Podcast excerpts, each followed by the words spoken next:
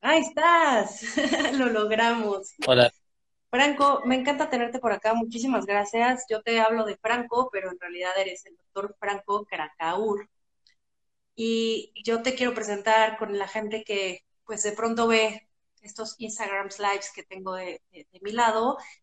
Y voy a platicarles un poquito de Franco para que ubiquen quién es o qué ha hecho, ¿no? Es un, lo voy a leer porque obviamente no me lo supe perfecto de memoria y tu currículum es muy grande, pero lo tengo aquí. El doctor Franco Krakaur es un destacado cirujano oncólogo y su especialidad la realizó, la realizó en el Centro Médico Nacional 20 de noviembre y después se fue a Milán a estudiar al Instituto Nazionale del Tumori, ¿cierto? Así es. Y ahí obtuviste la certificación en cirugía oncoplástica y reconstructiva de mama. Estás bien joven y has hecho muchísimas cosas. Ya no joven, pero... Estás más joven que yo, así que sí estás, sí estás joven. Bueno, cuenta con más de 10 años de experiencia siendo experto en el tratamiento de cáncer de mama, cáncer de piel, cabeza, cuello, cáncer ginecológico, sarcoma, entre otros padecimientos oncológicos. El doctor Krakaur forma parte del staff de especialistas del Grupo Ángeles y atiende su consulta privada en el Hospital Ángeles del Pedro. Entonces, al rato yo voy a subir este video y voy a poner tus datos donde te pueden contactar para la gente que necesite pues verte. ¿Sale? Pues bueno, te doy la bienvenida a esta plática. Muchísimas gracias por haberte dado un tiempito para hacer esto. Em, pues mira, en realidad lo que hace Arquitectura de Vida, mi escuela, es fomentar todas las, las los formatos posibles del ser para estar en un bienestar integral, ¿no? Y como tú bien sabes, bueno, la medicina es básica, pero también pues existen cuestiones holísticas, que eso es lo que me encanta de ti, porque eres un médico que no deja de lado la parte holística. Entonces, aparte de que no dejas de lado la parte holística, has buscado cómo ayudar a tus pacientes desarrollando diferentes, pues entre cursos o técnicas o, suplementos alimenticios que le puedan servir para estar mejor en una situación de cáncer o tal vez una situación después de cáncer o tal vez para prevenirlo, ¿no? Y la plática que vamos a tener hoy, pues es eso, cómo prevenir el cáncer, cómo este, tener una vida saludable para ayudarnos a no llegar a una situación de cáncer, ¿no? Pues bueno, qué mejor que con el experto. Muchísimas gracias por estar aquí. Es un placer para mí tenerte aquí. Te lo agradezco mucho. Pues cuando tú quieras, esta es tu casa. Bueno, pues eh, hay varias formas de poder eh, evitar tener cáncer, ¿no? Y el cáncer también va de la mano de muchas enfermedades crónicas, o sea, puede tener muchas cosas en común con la diabetes, con la hipertensión, con algunas otras cosas de ese tipo, ¿no? Pero bueno, hablando eh, de prevención de cáncer, eh, hay cosas muy simples que podemos hacer como para evitarlo, ¿no? Se supone que si hacemos estas cosas, eh, reducimos el riesgo hasta un tercio, las posibilidades de, de padecer cáncer. Entonces, este, algunas tienen que ver mucho con nuestro estilo de vida. Eh, primero, bueno, este, ya sabemos que nosotros hacemos cosas que no son, que son como antinaturales, ¿no? Mientras más naturales seamos, mejor. Eh, fumar es, este, una cosa que, pues es antinatural y finalmente es responsable de un 20% de las muertes por cáncer. Entonces, bueno, eso ya lo sabemos, pero lo dejo ahí, ¿no? Eh, igual con el consumo del alcohol, tenemos que ser este, como que muy responsables. Se supone que podemos tomar eh, una copa al día, eh, las mujeres, hasta dos copas este, los hombres, pero si podemos evitar el alcohol, y tampoco se trata de acumularnos, ¿no? No, no, este, tomamos una en la semana y entonces el fin de semana nos juntamos el de todos los días. No, el, el alcohol eh, finalmente tiene una, un, un Y bueno, hablando ya un poquito de la, de la alimentación, eh, sabemos que tenemos que tener una, una alimentación saludable, pero pues eso es como que un tema muy grande. O sea, una alimentación saludable, pues si le preguntamos a 10 personas, cada quien nos va a decir eh, algo diferente. Eh, algunos tips básicos es evitar, eh, yo, yo casi casi diría no consumir embutidos. ¿no? Los embutidos, la OMS ya los nombró hace muchos años como carcinógenos potentes, se siguen vendiendo pues, porque es negocio. pero, pero realmente nos pueden causar problemas o consumirlos muy de vez en cuando, ¿no?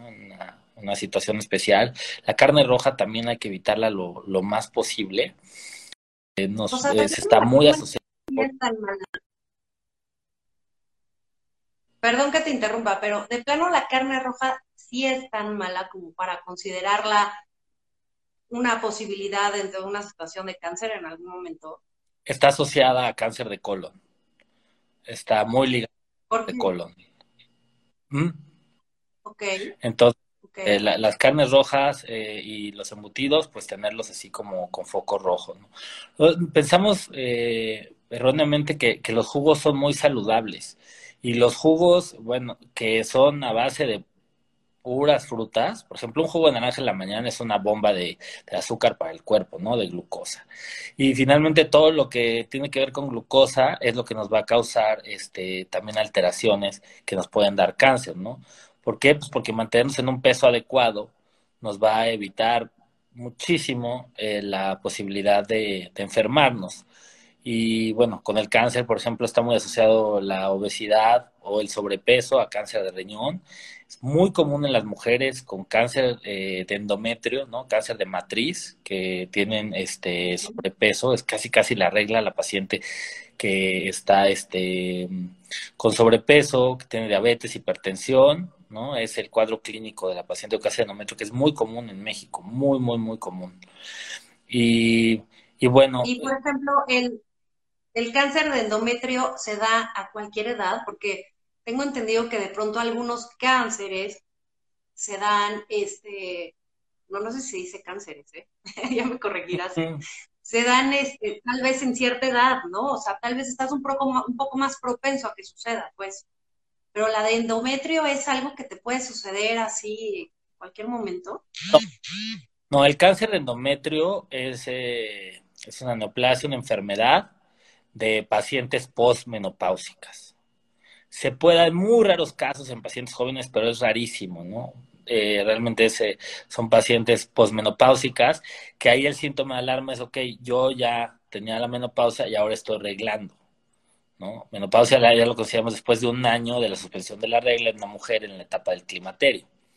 Entonces, este, eh, sí, es una, es una enfermedad ya de, posmenopáusicas y hasta eso si, si hacen caso a las este, pues, a los signos y síntomas, al sangrado, acuden al médico, tengo, pues en general les va, les va bien, es un pronóstico favorable cuando se encuentran en, etapas iniciales, ¿no? Pero pues viene, es muy clara esta relación con, con la obesidad.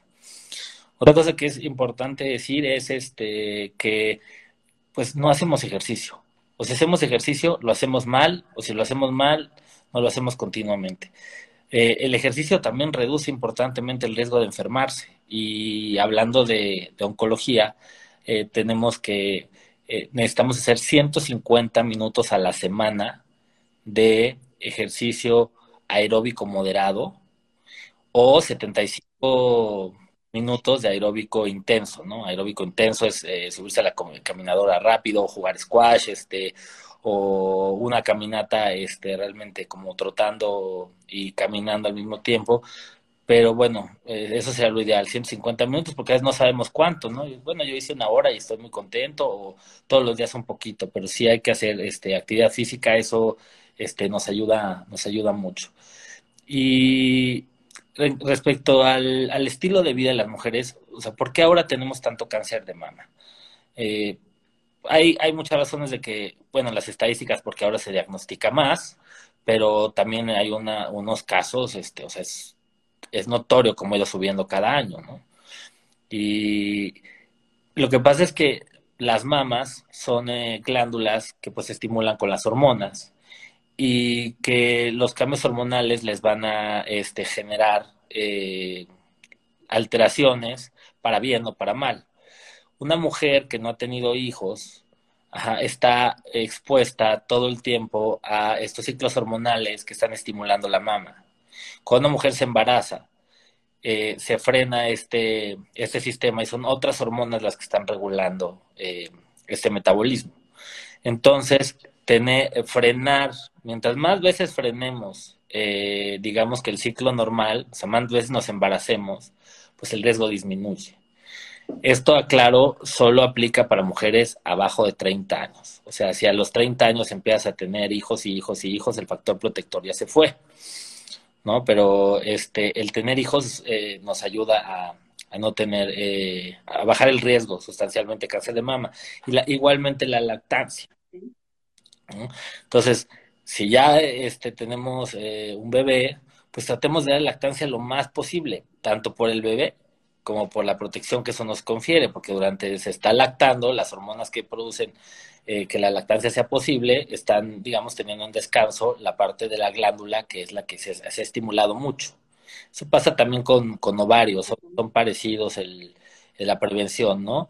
En cuanto, mientras más hijos, menos riesgo, mientras más lactancia, menos riesgo. Entonces eso pues finalmente es, es, algo, es algo natural. Sabemos que pues muchas veces nuestros planes de vida no, no, no queremos tener hijos jóvenes, pero bueno, es importante que lo, que lo sepamos. Y ya. Dime una cosa, porque alguna vez oí una, lo escuché por ahí, no sé dónde, pero también decían que es importante sí tener una vida sexual, hablando como mujer, porque pues como que poner la maquinaria en trabajo, pues, ¿es cierto o no es cierto? ¿O es?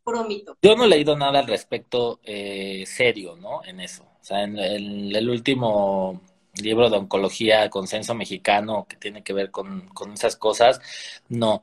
Lo que sí es un hecho es que hablando de la sexualidad, pues podremos evitar, eh, pues, eh, cáncer cervicouterino casi al 100% con la vacuna del VPH. ¿no? Ese ya será tema igual de, otra plática porque es un tema muy extenso, pero si te... Claro, y además es un tema que yo creo que es bien importante que nosotras mujeres y bueno, también hombres, porque la vacuna ya se le pone a los hombres también y los hombres también padecen de cáncer, ¿no?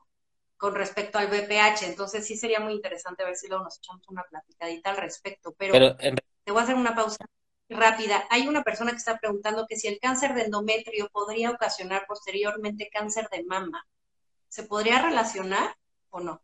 Mm, su fisiopatogenia, o sea, el, el por qué se forman, eh, no está realmente relacionado, ¿no? O sea, sí hay algunos factores en común, pero, pero no realmente, eh, cáncer de mama es un mundo respecto a todas lo, las cuestiones genéticas que pueden estar atrás, genes y, involucrados, y no son parte de, tenemos unos síndromes muy claros, ¿no? Por ejemplo, que es mama ovario, ese es un síndrome o endometrio, colon y otra cosa, ¿no? Entonces ya son los síndromes genéticos que se pueden identificar, pero en general mama y endometrio no están tan ligados. Ok, muchas gracias. Continúa. Bueno, nada más, o sea, resumiendo lo del, lo del BPH, que no es así como una generalidad, pero es, es muy segura la vacuna, se la pueden poner, este, como dices, niños y niñas, antes de que empiecen su actividad entonces, si yo, mujer, tengo 25 años y no he empezado la, este, mi actividad sexual, me la puedo poner, ¿no? Entonces, es como la indicación. Así mismo, hablando de vacunas, pues la, de hepatitis B, hepatitis C, previenen muchísimo el, cáncer de, hígado. No, esta ya no sería como una prevención natural del cáncer, pero son armas que tenemos. Son armas eh, muy buenas. Okay. La verdad, en un momento dado, pues dejamos pasar. Y y ya entrando a, otra parte que yo eh, la llamo la medicina complementaria, porque eso de medicina alternativa a mí me suena como a charlatanería, ¿no? Este, alternativo es pues como que es parte de, ¿no? Similar o qué, pero no. Yo creo que toda la medicina debe ser complementaria, que ver la medicina como, como una cuestión holística, y holístico significa desde todos los puntos de vista, no irse a meditar al Tíbet. ¿no? Eh, entonces, dentro de esa parte tenemos eh, la parte de prevención, que sea como la primera parte de, si lo vemos como un círculo, en donde empieza la parte de prevención. Y después de la prevención vamos hacia la detección oportuna. Entonces, en la detección oportuna ya vamos a usar este, de la tecnología y de los avances para poder detectar un tumor a tiempo. Por ejemplo, del cáncer de mama, arriba de los 40 años, hay que hacerse mastografía y ultrasonido anual. ¿Qué pasa? Que muchas mujeres sienten que es como una vacuna, ¿no? Fui, me hice la mastografía, salí bien y ya eh, en cinco años no regreso porque no tengo nada. No, la mastografía solo funciona si es una vez al año. Hay casos específicos donde se pide antes o después, pero esa es la regla, eso es lo que está en los consensos internacionales, es lo que se usa aquí en México y en Europa. Y... Dime una al respecto? Eh, yo sé, porque mi ginecólogo me lo, siempre me lo ha dicho, eh, a partir de los 40 empiezas con la mastografía y tengo entendido que a partir de los 40 ya lo haces cada año, ¿cierto? O tal vez pueda haber una ventana y que sean dos años si es que la primera vez salió bien, o ya a partir de los 40 es cada año. A partir de los 40 es anual. O sea, anual, no hay de, no hay de otra. ¿Y qué hay, con, qué hay con este mito de que la radiación, que te va a afectar más, que no te la hagas, que qué tal que no tienes nada y con la radiación del estudio te va a salir? ¿Nada que ver? Todos los estudios implican radiación, los estudios de rayos X, placas de tórax, abdomen, tomografía, mastografías. Te puedo decir que un piloto eh, de una línea comercial mexicana, no sé, un piloto de aviación, eh, se expone a mucho más radiación que lo que se expone una mujer que se hace una mastografía anual, ¿no? Y si te fijas, no es así, o sea, es un tipo de radiación, es, bajo el nivel de radiación, por eso me gusta la, la comparación. Entonces, un vuelo tal vez este, transatlántico te podría dar este, mucha radiación, casi lo de una mastografía. Entonces, es una radiación muy baja, no hay una asociación directa entre mastografía, eh, radiación y este, cáncer, cáncer de mama, pero sí hay más casos de, que no se detectaron oportunamente y que por eso pues hasta acaba perdiendo la mama, porque un tumor detectado a tiempo se debe de conservar la mama eh, idealmente, ¿no? En la mayoría de los casos.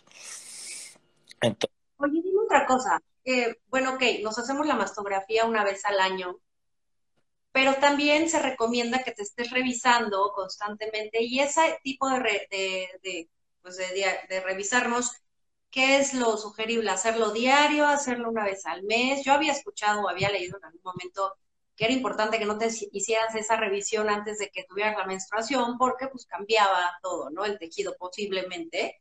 Y entonces a lo mejor podía existir algo que no era una situación importante, sino una situación de, de lo que va a venir, ¿no? ¿Qué es lo que tú sugieres? Mira, lo ideal es conocer nuestro cuerpo si todos los días nos revisamos mientras nos bañamos, o sea, no necesitas tomarte más tiempo que conocer, ¿no? Si te revisas bien y todo, esta bolita del cuello no la tenía, ¿no? Y entonces yo digo que diario, se recomienda que la exploración mamaria así intencionada sea eh, después del ciclo menstrual, pero eh, realmente lo, lo, ideal es hacerlo diario y acostumbrarnos a, a eso. Desafortunadamente, pues sí es un hecho que cuando ya nos sentimos una bolita grande, este, pues la, el, pronóstico se empieza a ir para abajo, ¿no? Por eso lo ideal es encontrarlo con un estudio de, gabinete. Y, bueno, este, eso por un lado, ¿no? El, y también hablando de eso del Papa Nicolau y la colposcopía, el Papa Nicolau es anual, anual, anual. Lo mejor es hacerse el combo, voy más, me hago mi mastografía, me hago ultrasonido y me hago el Papa Nicolau, y si algo raro sale, de ahí lo que, lo que se, se derive. Muchos ginecólogos ya hacen colposcopía anual, está bien, está justificado, es un estudio más este donde se ve mejor. Entonces, este, bueno, en las pacientes queridas, así que tengo mucha confianza, yo les digo, ¿sabe qué? Mejor hágase la colposcopía, ¿no? Pero no es una indicación así tal cual del, del libro. Y, y, bueno, entonces tenemos varias cosas así, como en este círculo que decía de prevención, detección oportuna, eh, y ya después vamos a tener eh, la parte que pues nos enfermamos, ¿no? Nos enfermamos de algo y es ahí cuando necesitamos tratamientos médicos avanzados. Y ya que tenemos tratamientos médicos, pues ahora sí, ¿con qué lo vamos a complementar? ¿Con qué vas a complementar una quimio, una radio, una cirugía? Este, tantas cosas que, que ahora tenemos, eh, de, pues, de armas de, de manejo de enfermedades así.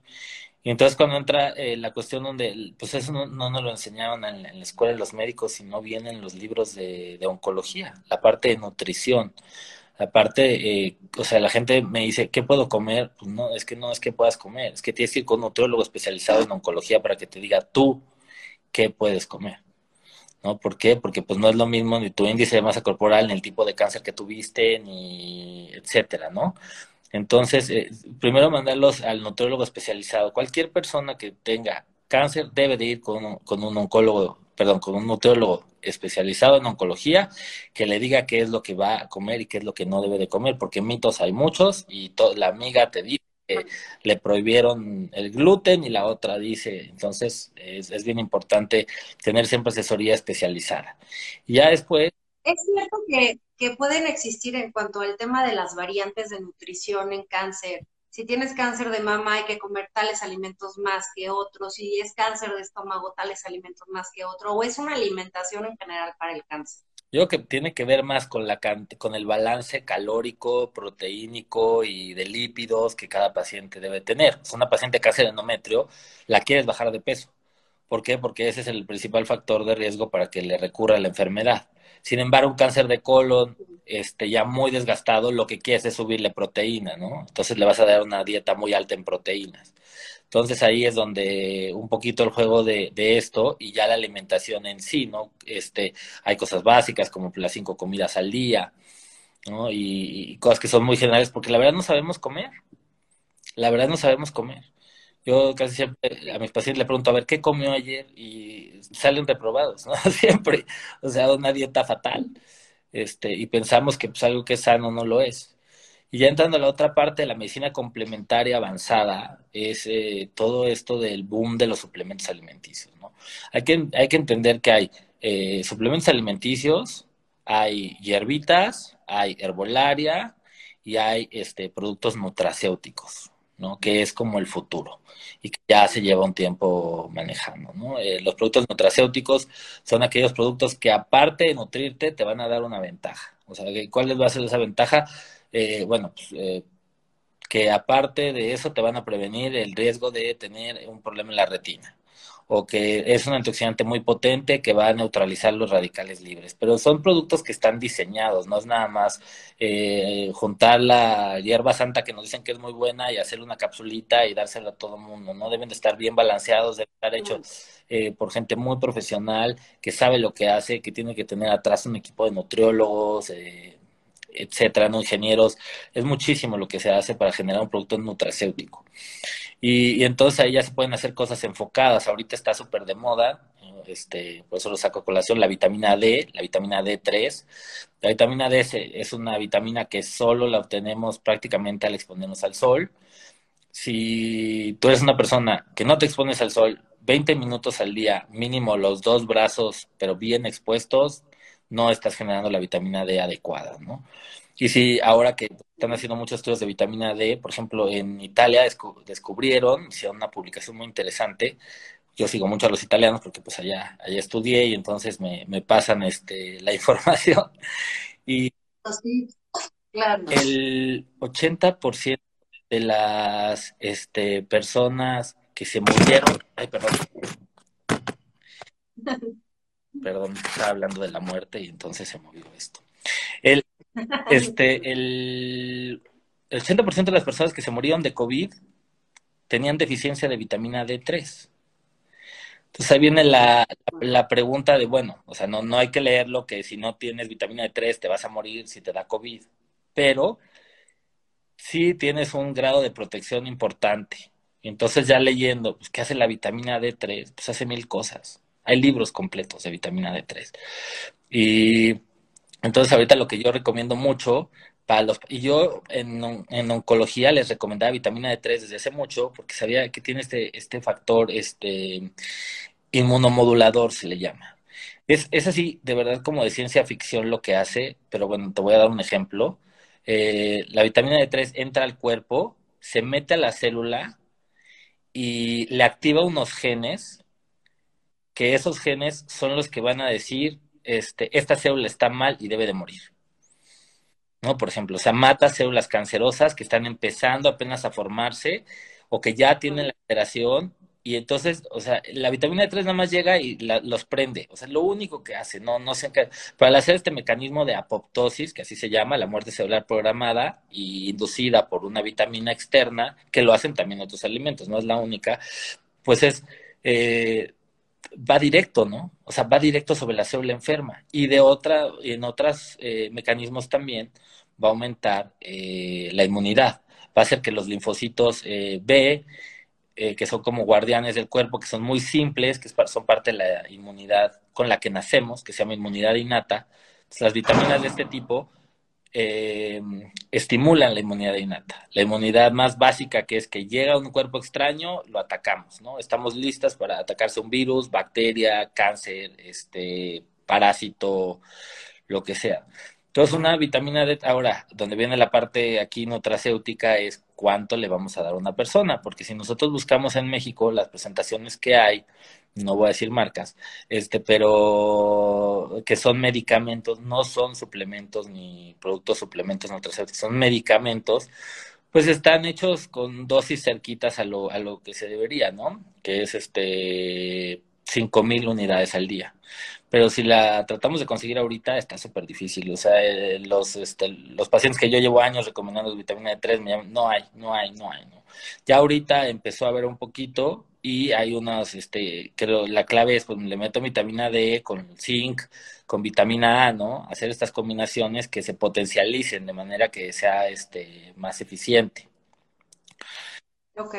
Y yo, bueno, ahorita estoy, este, como muy, eh, pues muy estudioso respecto a esa parte, ¿no? De, todo lo que va a tener esta implicación de, de los eh, conjuntos que se pueden hacer con, con, esta vitamina, pero lo que les recomiendo es de 3 de 5 mil unidades para subir la inmunidad, para mejorar el, metabolismo del calcio y por lo tanto para fortalecer los huesos. Por eso existen los muchos medicamentos que tienen este calcio y vitamina D, nada más que se quedan muy cortos de vitamina D. Entonces sería bueno consumir calcio y por el otro lado eh, la vitamina D3, 5000 unidades. Y otra, y hablando de así como de cosas, eh, productos nutracéuticos eh, muy interesantes, porque pues la lista de suplementos es, larguísima, es el CBD. El CBD es el cannabidiol, es una sustancia que viene en la planta de, del cannabis, de la marihuana. Y, o sea, primero me gustaría aclarar la parte que no es marihuana. Es una sustancia que se puede extraer de la marihuana o de otras plantas como el hemp, ¿no? Como el cáñamo. Entonces no es exclusivamente de, la marihuana, porque entonces ya decimos, bueno, gotitas de marihuana y pues, podemos pensar así eh, burdamente, como, ah, bueno, pues es que estoy enfermo, me, tomo mis gotitas de marihuana y me siento bien y pues sí, pero a algunas personas la marihuana les cae bien y a otras no les cae este, para nada. Entonces, el, esta, este producto natural, 100% natural, que existe desde hace miles de años, curiosamente tiene receptores en nuestro cerebro. Entonces, nuestro cerebro tiene receptores para eh, eh, este sistema que tenemos que se llama el sistema endocannabinoide que como para entenderlo más fácil, es como una parte del cerebro, como si viéramos una bolita en el, en el, en el cerebro, que se estimula cuando consumimos el, este, este, tipo de sustancias. Y al arrancar esto hace un, una regulación como de los impulsos eléctricos en general. O sea, se prende y pone los engranes como, como si los ajustara. Entonces esto se, se traspola a lo que viven los pacientes epilépticos, que fue donde se empezó a usar eh, ya en forma y aprobado por la FDA, o sea, no es algo, este, digamos que esté en proceso, sino que ya está aprobado por la FDA para pacientes epilépticos, porque al prender este sistema endocannabinoide se regulan los impulsos cerebrales y bajan la, la cantidad de convulsiones. ¿no? Esto está muy probado, en Estados Unidos se puede comprar este, estos tratamientos en la, en la, farmacia, les va muy bien a los epilépticos con esto, y de la mano de la epilepsia, pues si pensamos todas las cosas que tienen alteraciones este, como neurológicas, en las cuales en la corteza cerebral podemos implicar, la corteza cerebral me refiero como este, este grupo, este sistema ¿no? del, que, del que estamos hablando, podemos tener muchas cosas buenas respecto a la migraña, al Parkinson, a, este, a todas estas enfermedades degenerativas, memoria a corto plazo, que, que los, em, lo empezamos a perder, Alzheimer, ¿no? Y de ahí ya nos podemos ir un poquito más abajo con las cuestiones este, emocionales, este, depresión, ¿no? Entonces eso es, es, finalmente eh, todo un arte, porque no es consume CBD y ya, ¿ok? Consume CBD qué le vas a poner aparte al CBD, si se le va a poner una porción de THC o no, cuánto CBD, cuántos miligramos, cuánto por tu peso. Hay como CBDs muy, muy generales, o sea, digamos que muy genéricos que te pueden ayudar en general a todos, pero este, lo ideal es, tener a alguien que sepa, eh, número uno, de dónde lo saca porque el 80% de los CBDs que hay en el mercado, como no está muy legislado, si los analizas, porque yo hice un estudio al respecto, pues no tienen ni los miligramos que dicen y están como bastante contaminadones, ¿no? O sea, no como para, no, me refiero a que tengan algo así súper grave, pero se ve que no los, este, no, no tienen un, control de calidad adecuado para, para bueno, igual y también no están teniendo el proceso adecuado y entonces, por ende, pues la calidad del producto no es la misma, ¿no? Que si se hace, que si encuentras un producto grado farmacéutico, que por ejemplo es uno de los que yo distribuyo, y este y es muy distinto a que sea una producción casera, ¿no? Claro, sí, es la, la, diferencia, ¿no? El, saber de dónde viene y que tengas alguien de confianza de, de por qué, ¿no? O sea, del, del por qué lo está haciendo, cómo lo están haciendo y a veces con preguntas básicas, ¿no? De a cuántos grados haces tal cosa, ya te, das cuenta que no tienen idea y hicieron sus gotitas de marihuana que hace mucha gente y que le da al vecino y que le caen súper bien y que entonces después dicen que a no sé quién le hizo algo, ¿no?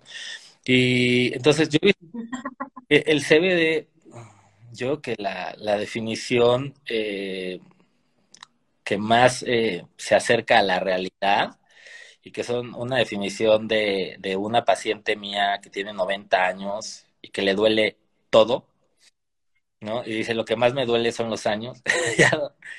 me dice, es que desde que me tomé esas gotitas me siento súper bien, tengo bienestar. O sea, lo traspola con bienestar. Y la marca mundial más famosa se llama Grateful, que justamente significa eso.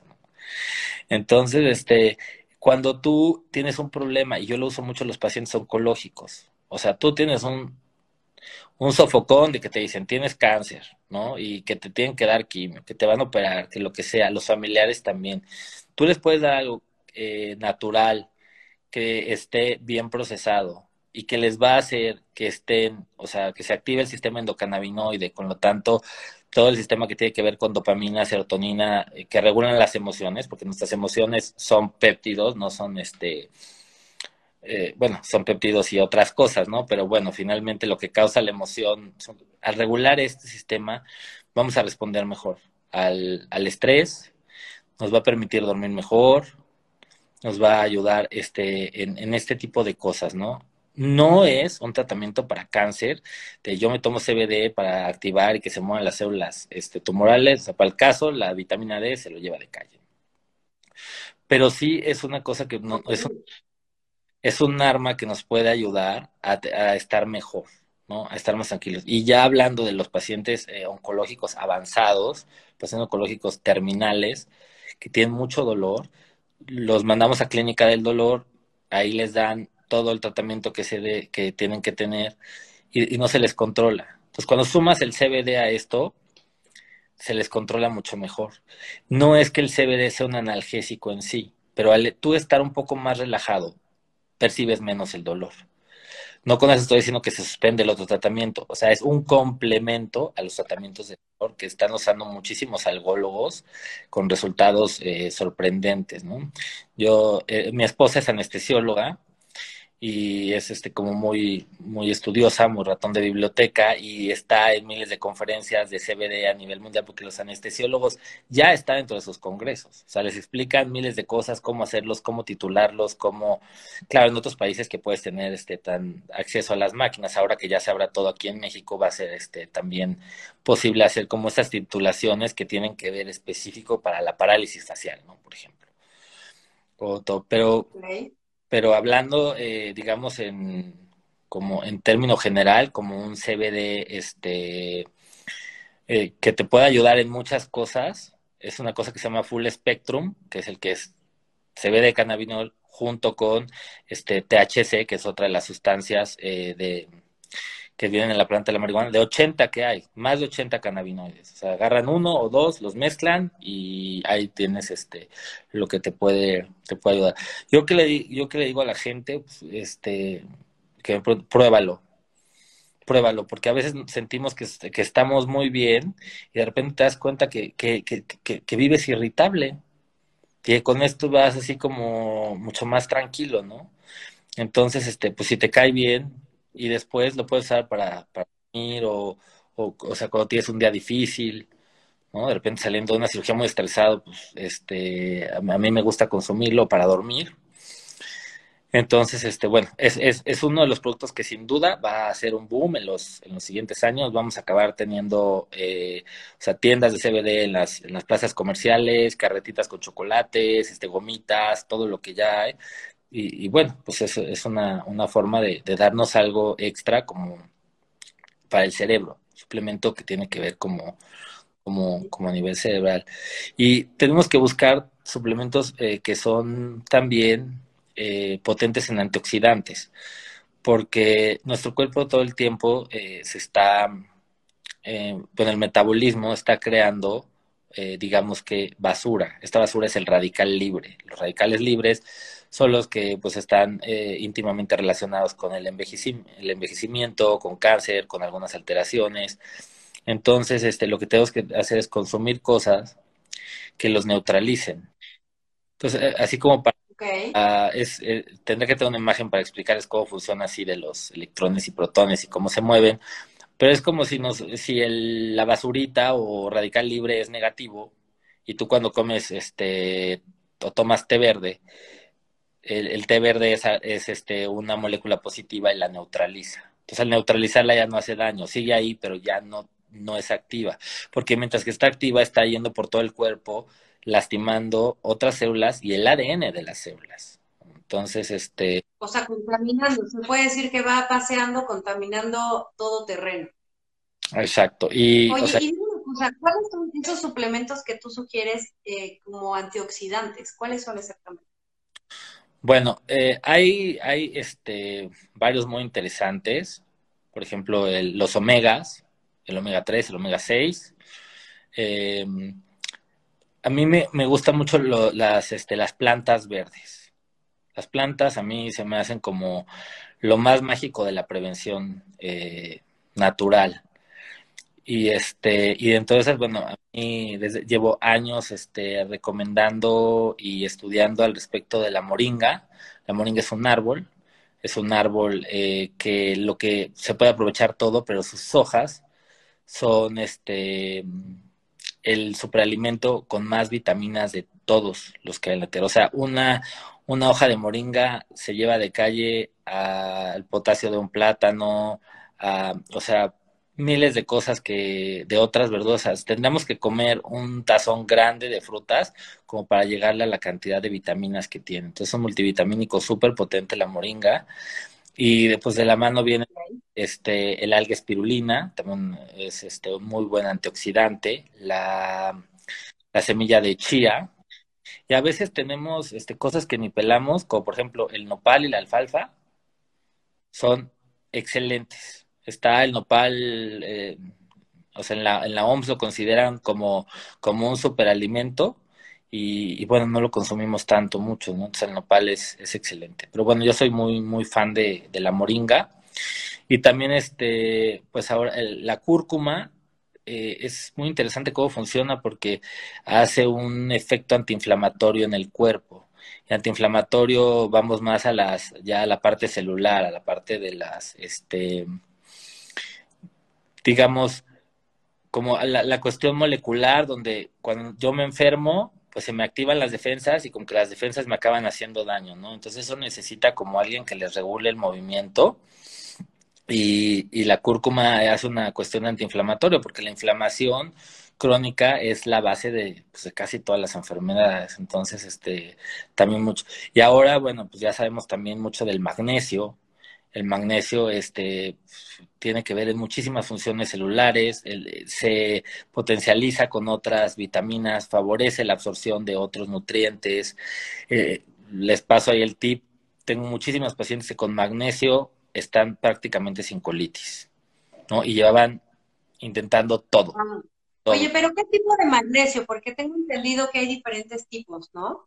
Pues mira, hay o cualquiera es igual de bueno. No, no, no es igual de bueno, pero bueno, sería como empezar con, lo ideal sería este el glifosfato de magnesio o los bi, este, bi, glifosfatos de magnesio. Eso es lo que ahorita, o sea, en México no lo encuentras tan fácil, ¿no? Lo, lo tienes que traer. Pero. Sí, yo tomo ese y lo compro en Amazon. Uh -huh. El primero que dijiste, el glifosfato. glifosfato. Entonces, este, es, por ahí Porque también está el citrato, pero el citrato es como la versión eh, chafa, ¿no? Por así decirlo. Eh, entonces, bueno, pues son muchísimos los suplementos. Esos en particular son los que yo más les recomiendo a los pacientes. O sea, tome, moringa, tome vitamina D3, este, CBD y este, cúrcuma, los omegas. Que es, yo creo que es así como lo básico que debemos de tener, como complemento a la vida. Como la farmacia básica a tener. O sea, yo te, lo tengo que platicar, te contaba que yo tengo una alacena de suplementos en mi casa, una alacena. Y este, yo también, yo te dije que tengo dos cajas de suplementos que todos los días, uno tras otro.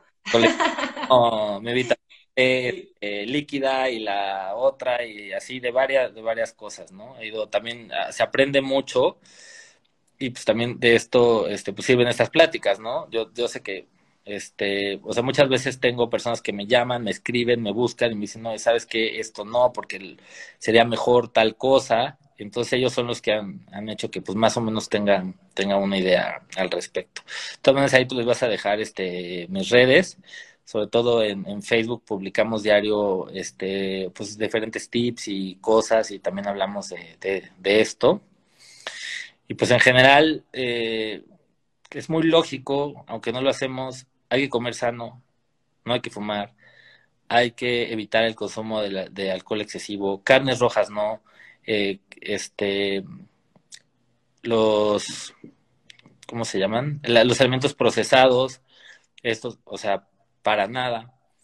Eh, hacer, ponernos una rutina de ejercicio, es decir, ¿sabes qué? Es necesario, eso nos va a ayudar emocional y físicamente y en prevención, o sea, estamos teniendo varios puntos a través de, de hacer eso.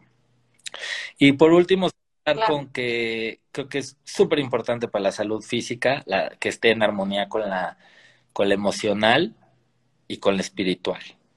Entonces, eh, a mí me ha cambiado la vida eh, hacer meditaciones, eh, me ha cambiado la vida este, meterme a algunos cursos, luego a, dar cursos junto con otras personas que, que, tienen que ver eso. Yo, por supuesto, desde mi trinchera, de, la, de mi conocimiento nada más de la salud, pero sí este, se ha visto que la meditación ayuda bastante desde el manejo del dolor, el estrés, vamos, es, es, es y deberíamos de tener nuestra rutina. A veces decimos, bueno, es que meditar, eso está como medio complejo. A veces... no, pero con cinco minutos al día es un gran avance. O sea, el tema es hacerle un hueco a nuestra vida, a nuestros hábitos y tener la meditación parte de nuestros hábitos diarios. Totalmente, o sea, y a veces basta aprenderte un mantra y repetirlo sin estar pensando en otra cosa más que en el mantra y no tienes que estar al nirvana ni estar este desconectado del mundo, o sea, simplemente el poner la mente en el Tíbet y todo para lograrlo, claro. Te va a permitir, sí, te va a permitir eso. Pues yo te agradezco mucho este que me hayas invitado aquí a tu espacio, espero que sea la primera de varias. Eh, también les agradezco Seguro que sí. Estuvieron con nosotros y bueno, pues si después quedan dudas, pongan aquí y con gusto se las contestamos ya eh, por escrito una a una. Sí, voy a tener, exacto, voy a tener al doctor tagueado con todas sus redes para que lo puedan seguir. Eh, de los suplementos que él recomendó, yo tengo algunos, voy a un anuncio por si les interesa, que obviamente yo siempre ese tipo de, de cosas que yo recomiendo las checo antes con él, porque pues, para mí es como una persona saludable, está, se mueve o no. Y bueno, también son cosas que yo pruebo. Entonces, si quieren saber un poco más sobre el CBD, sobre la vitamina D, sobre la moringa, pregúntenme con mucho gusto. Y Franco, pues muchísimas gracias por este tiempo, ha sido un placer y ya vamos a planear las siguientes pláticas. Y espero que pronto se pueda armar el retiro ahí en Tepos, en el lugar donde tú también haces de pronto retiros para el cáncer y pues muchas gracias por ofrecer el espacio. ¿eh? Pero bueno, cuando eso suceda, ya saldrá el anuncio. Bendiciones para todos, cuídense mucho. Igualmente, Franco, muchas gracias.